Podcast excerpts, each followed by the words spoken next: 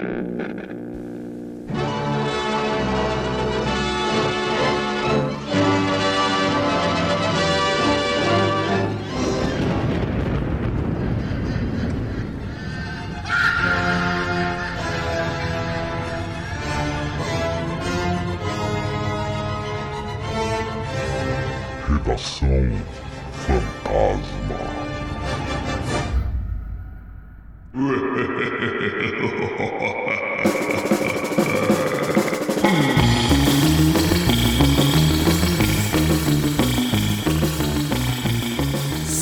Seja muito bem-vindo ou bem-vinda, você ser vivo ou não, né? Nunca se sabe quem tá aí do outro lado, a mais um Redação Fantasma, o programa semanal dentro do podcast Frequência Fantasma, onde toda terça-feira a gente traz aí algumas notícias, né, do universo do terror para discutir, debater, enfim, é, e te atualizar com as coisas que estão acontecendo aí no universo macabro, né? E claro que eu nunca tô sozinho e hoje eu tô com ele, hoje aqui uma dupla de dois, que nem diriam os meus amigos lá do ensino médio. Fábio Morgado, tudo bem, Fábio? Como é que você tá?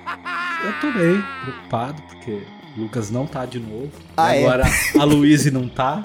O negócio tá ficando pequeno. Isso aqui vai virar um monocast daqui a pouco. Estou preocupado. Mas estamos Calma, indo. cara. Tamo- Hashtag Lula. Olha, eu, eu já ia falar, hashtag Lula preso. Isso ia dar um problema, né? Isso ia dar um problema. Eu ia falar hashtag Lucas preso. Que fique bem claro, tá? Por favor. Enfim. e antes de chamar o nosso estagiário fantasma aqui com as notícias, é, eu quero falar primeiro que se você não se cadastrou na Darkflix, você tá marcando bobeira. Ah, eu sempre falo isso aqui por quê?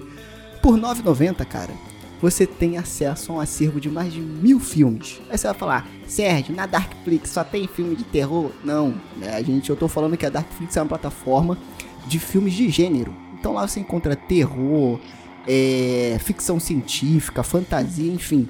Cara, é um acervo de mais de mil filmes. E toda semana eles atualizam o acervo deles. Então, já fazendo um link aqui, fica ligado nas nossas redes sociais, principalmente no arroba Frequência Fantasma no Instagram, porque toda semana a gente atualiza com os novos lançamentos da plataforma e a gente acaba dando umas indicações, algumas dicas do que você assistir lá, tá? Então, por R$ 9,90, cara. Como eu falei, você tem acesso a uma porrada de filme maneiro pra assistir. Aliás, minha indicação hoje vai ser um filme da Darkflix. E a Darkflix, olha só, coraçãozinho pra vocês da Darkflix. Ela colocou o melhor filme de terror de todos os tempos. Tenho medo. O Buba Hutep que eu vivo falando está na, Dark- na Darkflix. A Darkflix Muito colocou o Buba Hutep com o nosso querido Campbell. Cara, sensacional. E uma outra dica que eu vou dar aqui, sendo um pouco é, é, olhando pro nosso próprio umbigo, né? Digamos assim. Mas agora lá no nosso Instagram a, a gente tá fazendo um post de dois filmes para você conhecer.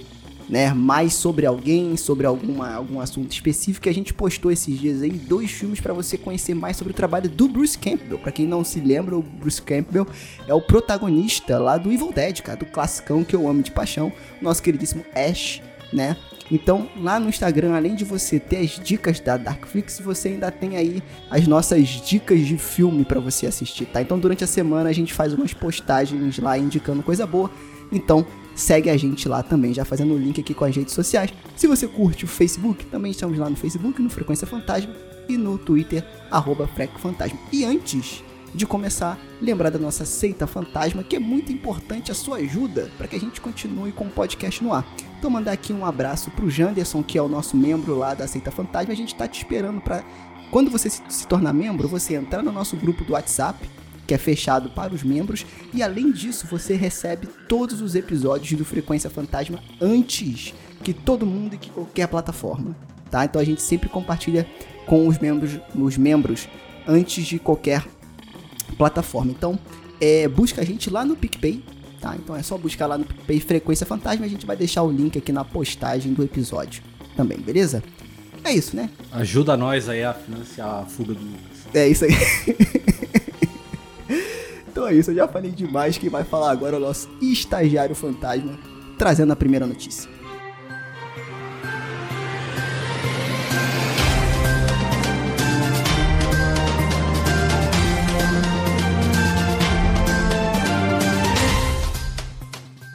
O clássico Convenção das Bruxas ganhará remake em 2020.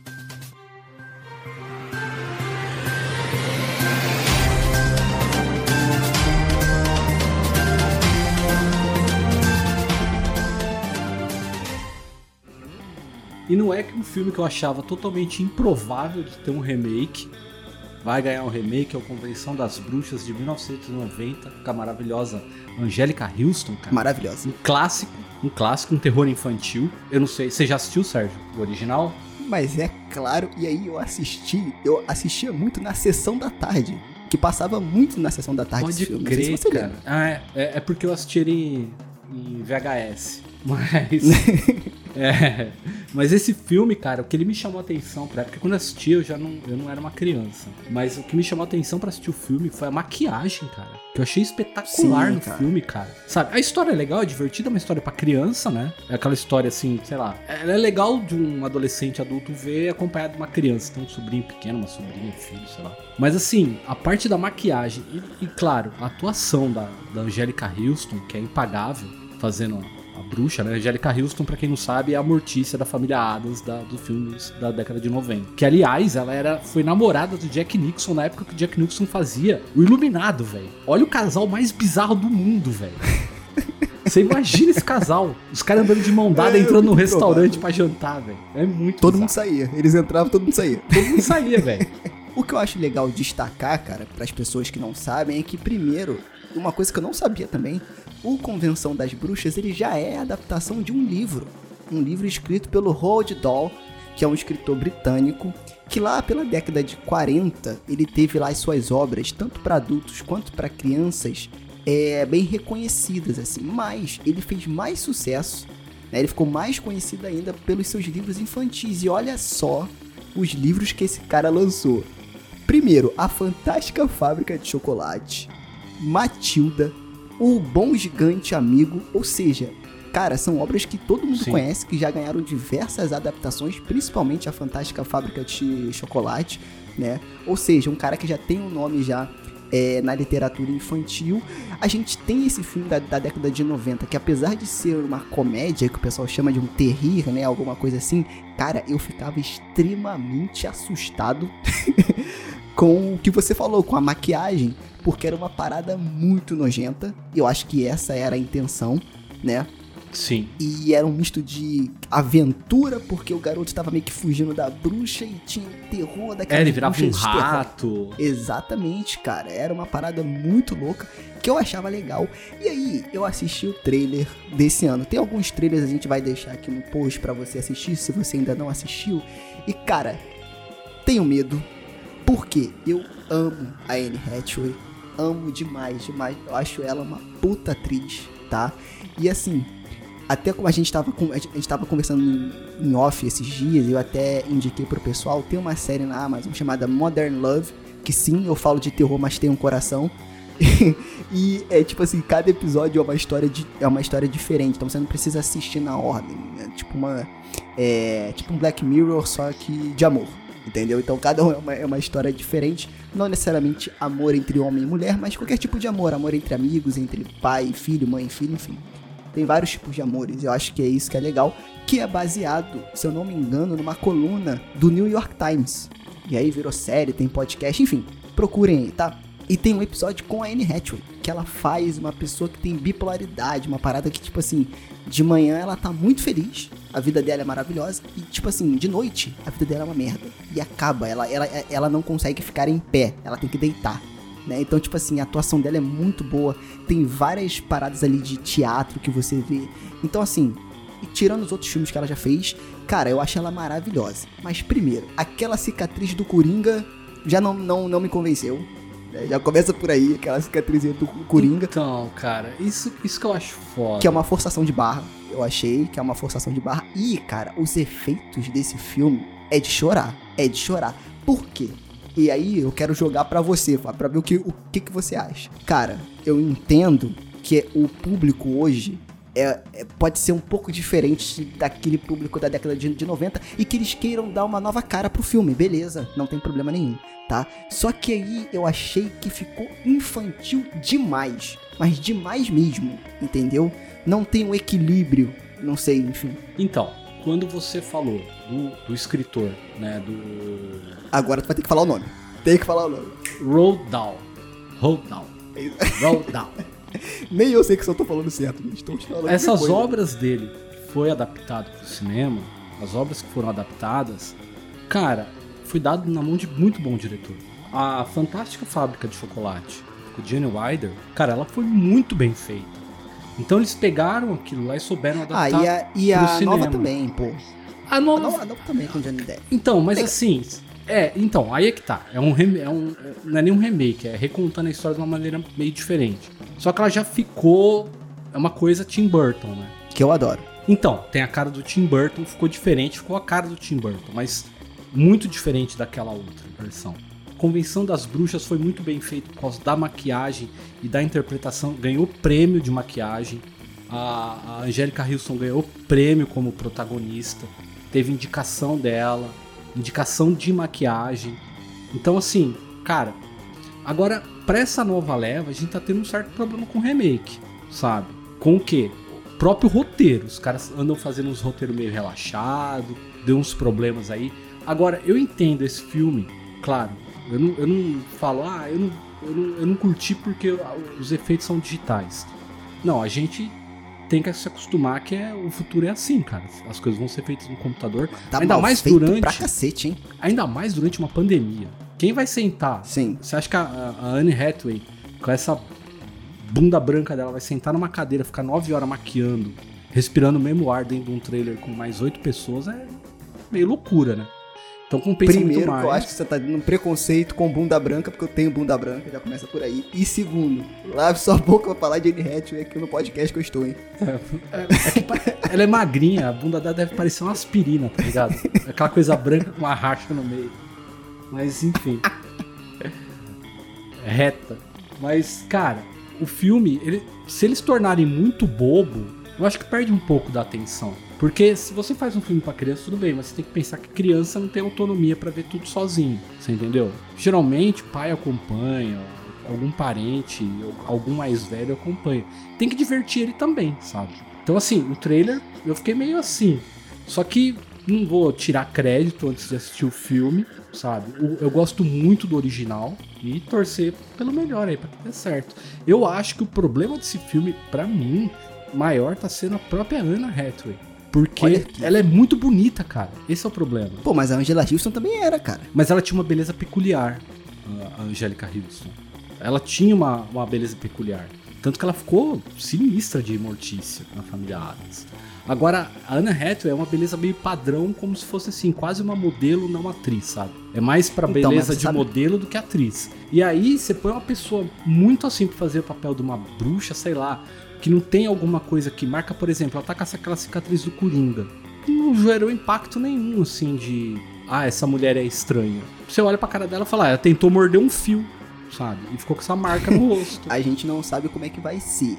O que, que eu acharia legal? Eles ju- justamente subverterem essa imagem de linda que a Anne, que a Anne Hathaway tem. Então, Então, às vezes no trailer, ela tá nesse jeito, mas só que no filme ela vai aparecer nojenta. Eu duvido. Eu Tá? também. Por quê? Pri- primeiro, que beleza, tem a época. Mas eu achei esse filme muito colorido.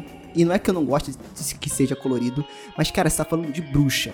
E aí eu acho que eles estão levando o lance da fantasia muito a sério nesse filme, entendeu? Eu não sei se é porque nós estamos ficando velho e paia e gosta da década de 90, e a década de 90 foi uma década peculiar para algumas produções, mas, cara, é- é- é- eles estão indo pro fantástico e pro infantil demais, beirando bobo. E aí tem outra coisa que eu acho também, que eu acho, não sei se o Fábio con- meio, meio que concorda, que vocês também estão ouvindo, as produções de hoje estão tratando as crianças como se as crianças fossem bobas, como se as crianças fossem idiotas, retardadas. Entendeu? Tipo, tem que ser a parada bobinha, tem que ser o fantástico, tem que estar na cara, porque senão não vai entender, não vai prender a criança. Eu acho que é o contrário, cara. Acho que você tem que instigar a criança. Porque a criança não é um bicho.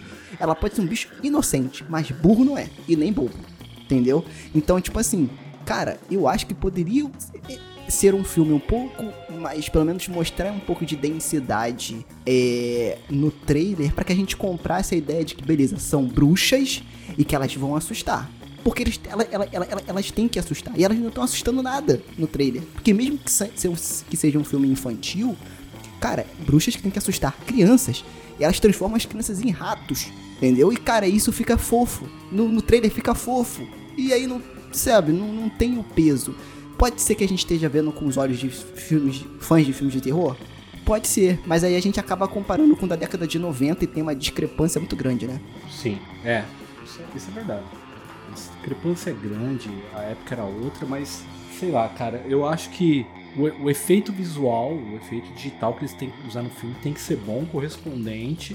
A gente viu pouco, né? Porque é um trailer, mas sei lá, cara. Pra um filme que é, o que ele acho... representou em matéria de maquiagem é complicado, cara. Pode crer. Sabe? É complicado. Pode crer. E aí, antes da, da gente encerrar esse assunto, eu trago pra mesa novamente Evil Dead de 2013. Que ele consegue fazer isso bem.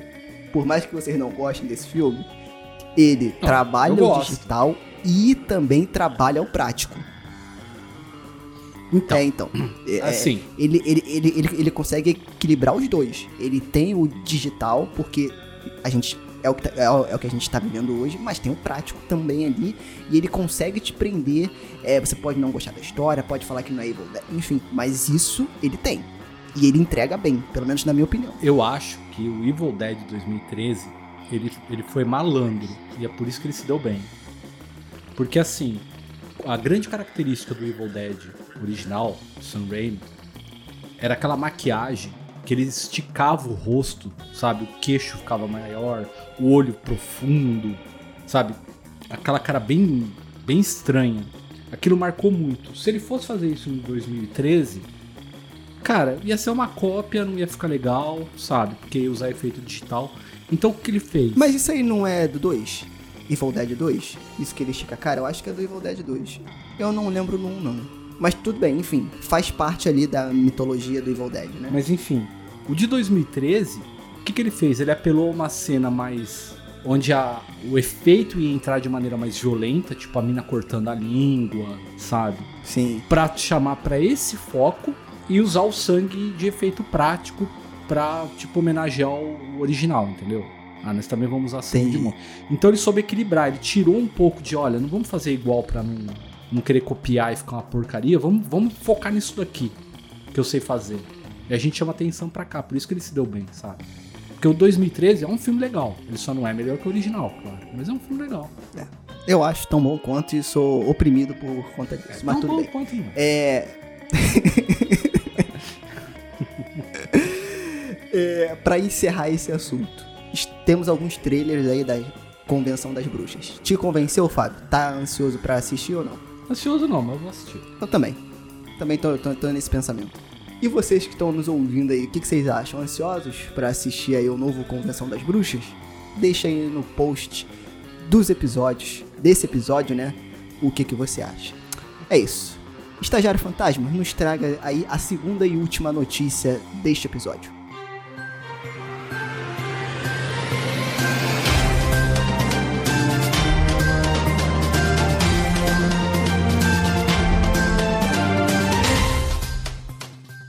James McAvoy vai atuar sem roteiro em filme de mistério.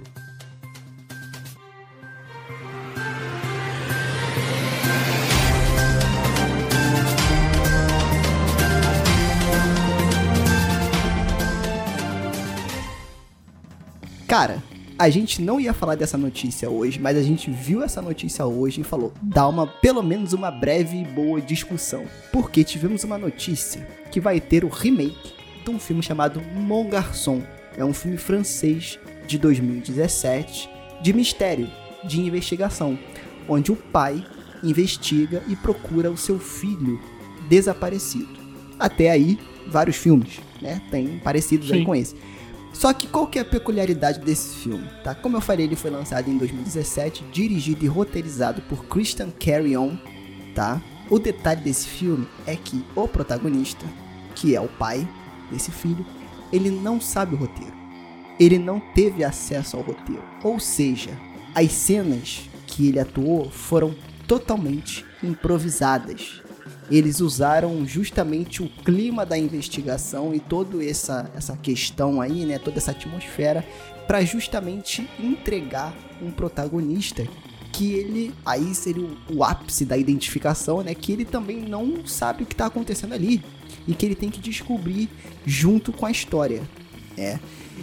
E tivemos a notícia que terá um remake desse filme. E aí já tem o primeiro ponto, que eu acho que, cara, o filme é de 2017, a gente tá em 2020. Já vai ter remake. E já anunciaram um remake. Mas é porque né? americano faz é. isso. Eles pegam filme bom estrangeiro. Estragam. E vamos estragar? Vamos. Vamos fazer americano. É, eles Mas fizeram tem uma, isso. Tem, uma tem um filme aí. muito bom argentino que chama Sete Rainhas. Não sei se você já ouviu falar. Já ouviu falar, mas nunca assisti. Cara, é um puta de um filmaço. Ele não é terror, tá? É, mas é um puta de um filmaço assiste a versão original, que é argentina, e depois você tenta assistir a desgraça que fizeram com o filme, velho. Na versão americana. é que nem aquele filme que fizeram francês também, é. Qual é o nome? Invencíveis, não, é. Intocáveis. Intocáveis, que era o cara, era a história lá do, do cara da cadeira de roda, que conhecia lá o, o ajudante dele, né? Uhum. E tal. Porque é um filmaço. Fizeram um americano, nem me atrevi a assistir. Porque não vou dar audiência para isso. Não. Porque mesmo botando o Brian Cranston, que é o eterno Mr. White, White. Né, não assisti. Mas enfim, eles gostam de, de fazer isso, né? Apesar do filme não ter data de estreia ainda, né? Eles anunciaram agora esse remake. Cara, quem vai atuar é o James McAvoy, que é o para quem curte terror, ou suspense, né? O protagonista de Fragmentado lá da, dos filmes do Shyamalan, né? É o Professor Xavier, dessa nova geração do X-Men. Ele é perfeito para esse papel. Ele é perfeito para esse papel, sabe por quê? Então. Você quer filme mais ah, sem roteiro do que os X-Men? Você quer filme mais sem roteiro do que o final da trilogia do Shyamalan? É perfeito. É per... Ó, o filme não tem roteiro, sou eu. Eu faço. Eu faço. Então, cara, por que, que a gente trouxe essa notícia aqui? Justamente por essa discussão, tá? Primeiro que quem vai dirigir é o mesmo diretor do de 2017. Não vejo sentido, porque, assim, pode ser um pensamento meio pequeno, mas, cara, é um remake. Se a gente vai reinventar o filme, seria interessante chamar um outro realizador. Exato. Mas não, é o mesmo diretor, né? Que dirigiu de 2017, vai dirigir esse filme, e quem vai atuar como pai e como protagonista é o James McAvoy. Por que, que a gente trouxe esse, essa questão? é possível a gente falar de cinema, né? Teatro, eu acho que é muito mais provável. Agora, cinema, sem roteiro, cara. Lembrando, assim, quero deixar claro, eu não assisti o filme de 2017, então não vou falar se é bom, ou se é ruim. Nem tinha conhecimento. E aí né? é uma questão que pode chamar atenção, porque, cara, isso é uma coisa que chama atenção. Um ator que atuou sem roteiro no filme. Por que, que esse filme de 2017 não é tão falado assim? Você pode usar o, a, o argumento do mercado. Não, porque é o mercado francês, é um filme mais independente, é uma coisa menor e tal. E até por conta disso eles querem fazer um remake, né, para transformar isso em algo mais, em algo mundial por Hollywood, enfim, né? Tem esse argumento que é válido, mas cara, eu acho essa premissa tão diferente pro cinema que eu me questiono por que, que esse filme não ficou, eu não vou dizer nem tão conhecido, mas tão falado, porque eu não conhecia, eu acho que o Fábio também não conhecia, enfim, eu acho o James McAvoy um puta de um ator. Eu acho. Ele tá? se entrega. É. Ele se Provavelmente ele falou: sequestra meu filho que eu vou investigar essa porra. de verdade. É, pode sequestrar. Vem a van preta e leva ele pra trás. Exatamente, cara. Assim, e aí que tá o meu questionamento, Fábio. É possível fazer cinema sem roteiro? Lembrando que a proposta é só o protagonista não ter acesso ao roteiro, tá? Os demais personagens terão. Ele não terá acesso ao roteiro. O que, que tu acha disso aí? É possível. Jack Snyder tá aí pra provar que dá pra fazer filme sem roteiro. J.J. Abrams tá aí pra provar que dá pra fazer filme sem roteiro. Entendeu? O que a gente mais tem é filme sem roteiro. É por isso que essa notícia é confusa. Deveria ser assim: o filme tem roteiro. Aí você ia falar o quê? Então eu vou assistir porque esse filme deve ser bom. Mas assim, falando sério, é interessante. Eu, eu agora fiquei curioso de ver o francês, só que como já tá pra sair esse, cara, então compensa mais esperar o John McAvoy mesmo. Eu gostaria de ter conhecido antes para ver mais ou menos como. Porque isso, Isso é uma, tem que ter uma mão muito forte do diretor pra saber dirigir cena pro cara não ter um roteiro. Porque o cara vai entrar num lugar pra investigar alguma parte, o cara tem, tem- ele tem que ter um parâmetro do que ele vai fazer. Qualquer um que joga videogame em casa, você provavelmente É, já ficou crer. preso em algum puzzle do jogo por três meses, sabe? Ou três semanas. O cara não vai ficar isso no filme. James McAvoy, me dá mais um mês aqui que eu ainda não peguei a pista, velho. Entendeu? É. Então, por isso que eu acho que o filme ele não vai ter uma trama complexa. Não, né? tem que ser, ele trama tem que ser uma. muito é, complexa. ele vai ser uma trama simples, mas o que vai ser convidativo pra gente assistir é justamente a gente se colocar na situação do James McAvoy. Que a gente também não vai saber o roteiro. A não ser que você tome spoiler. Então, Sim. você sabe que o cara também meio que não sabe. Você vê a atuação do cara na prática. Você entendeu? Ah, isso é legal. Eu não tinha pensado nisso, não. É, é essa é por- esse é um, um bom exercício pra quem curte filme. Você sentar pra assistir esse filme pra falar, beleza, eu quero ver esse cara atuando agora e eu quero raciocinar junto com ele, entendeu? Então eu, a- eu É. acho que esse é um ponto interessante do filme. Se a história é boa ou não, a gente ainda não sabe, a gente não tem, a gente só sabe que é um filme de mistério que sequestraram o, o- o filho do protagonista. Então desejo aí boa sorte pro James McAvoy, que ele encontre o filho dele. Então, você, você, você falou que o diretor teria muito peso nessa questão. E aí, pensando por esse lado, eu concordo agora, porque eu tava com outro pensamento. Eu acho que o peso seria mais no ator, entendeu? Porque ele vai ter essa responsabilidade de, cara, eu não sei nada. E vamos seguir. Até onde ele não sabe também, né, Hum, gente? é. É porque assim, É, e isso daí é um modo de você também se vender as coisas, né? De, ven- de vender. É. É, exatamente. Porque eu acharia muito mais legal se fosse um filme meio que comum, a gente falar, ah, a gente já viu isso aí. E aí, depois que o filme acabasse, falar assim, cara, a gente fez isso aqui sem o McAvoy saber o roteiro. Aí ia ser cabeças explodindo. Fala, Caraca! Ia ser muito legal. Eles já estão vendendo, falando, olha, ele não vai saber. Mas será? Entendeu? E então eu fico nessa assim. Por isso que eu, eu vou assistir o, o, o de 2017 pra, pra, pra, pra ver, né? Pra ver qual é a, a, a pegada e tal. Mas é, eu fiquei nessa dúvida. Falei até onde ele não sabe, né? E cara, eu acho que seria muito mais legal se ele. Eu sei que é uma decisão mercadológica, estratégica. Mas pra mim, como espectador, seria muito mais maneiro ver se ele descobrisse depois. Se a gente descobrisse depois que ele não sabia o roteiro. Tipo, o filme vem junto com o making off, tá ligado? No final, mais ou menos assim. Isso, alguma coisa assim. É, porque, tipo assim, a gente ia até considerar ele mais como ator, se o filme fosse minimamente bom. Fala, caraca, o cara conseguiu fazer isso sem saber o que tava acontecendo. É, então, tipo assim, como a gente já sabe, a gente já vai com um olhar de julgamento natural. Vamos, vamos ver se ele vai improvisar bem. Vamos ver se ele vai descobrir. Entendeu? A gente já vai com esse olhar. Né? Então, não sei se é bom ou ruim, mas que é super interessante. Aí eu acho, eu acho que abre pra essa discussão, né? É, cara, enfim, minha opinião. Eu acho que fazer cinema sem roteiro, sem saber nada, é muito complexo. Porque, com- como, como o Fábio falou, a partir do momento que o diretor está dando pelo menos uma direção, né? Ele, e ele vai ter que dar essa direção, seja na fala dos personagens que vão atuar ao redor dele, seja no cenário para onde ele tá indo. Cara, de certa forma você tá roteirizando o próximo passo dele, mesmo que indiretamente Uhum. né? Sim. Então eu acho a proposta interessante pra gente ver, né? Eu acho complicado, sem roteiro nenhum, fazer cinema. Mas eu sou só um brasileirinho. eu não sei. Entendeu? Vamos ver como é que vai ser. Eu fiquei bem interessado em saber mais. Inclusive assistir o filme de 2017.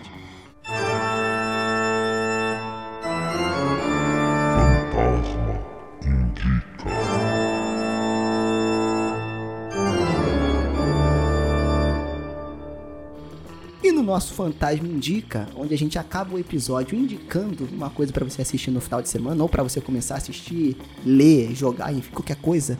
É, hoje, como só tá eu, eu e Fábio aqui, cada um vai indicar uma coisa aqui, tá? Eu vou começar indicando a série que tá na Netflix chamada Ratchet, né? Que conta ah, um pouco a história da enfermeira que é uma das personagens principais né, no filme Estranho no Ninho, com Jack Nicholson.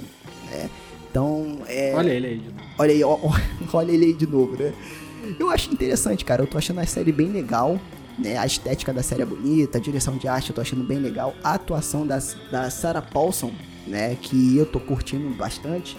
Tem a Sherry Stone também no elenco, enfim. É... Eu tô achando bem legal. A série é, é um serial killer, digamos assim, bem diferente, com algumas questões psicológicas, e aí a ironia por ela trabalhar numa é, casa de recuperação mental, né? Uma casa de saúde mental. ela ter essas questões, né? Então fica a indicação para você começar a assistir a série, tá? E se você já está assistindo, deixa aí nos comentários o que, que você tá achando. E você, Fábio, traz aí pra gente. Cara, eu vou indicar um filme que tá na, na Darkflix, que eu acho muito legal, um filme da, de 84, se não me engano, que é o Videodrome, cara. Que eu acho um filme. Olha aí. Ele é antigo, ele é bem perturbador, assim, em alguns momentos, só que ele é muito massa de ver. Ele é tipo um thriller. E a história é muito atual, ela remete muito à realidade. Essas teorias conspiratórias, tá ligado? De querem implantar um chip na minha cabeça. Entendi. Esse filme é maravilhoso. É, e o filme trata disso, cara. Que é uma emissora de TV que tem um programa e que o programa emite umas ondas cerebrais que faz uma lavagem cerebral nas pessoas e tal. Cara, é um filmaço. Então fica a minha dica pro final de semana se você quer ver uma coisa mais conspiratória, com umas viagens no filme muito louca. Esse filme é muito bem indicado. O que, que você acha, Fábio? Aí eu deixo pros ouvintes também, da gente fazer um episódio sobre Videodrome, hein? Que a gente pode relacionar muita coisa que Porra. acontece hoje, principalmente essa questão de lavagem cerebral por conta da tecnologia, enfim. Acho que dá um papo aí, hein? Dá. Dá um, dá um caldo. Eu, eu faria de boa. Nossa. Então, é isso aí, ó. Assistam aí a indicação do Fábio. Quem sabe a gente não vem com um episódio aí maior, claro, né? O, o episódio regular, discutindo um pouco e debatendo sobre o filme, né? Então é isso. Mais um episódio do Redação dessa semana. Um abraço e até a próxima. Valeu, Fábio. Falou!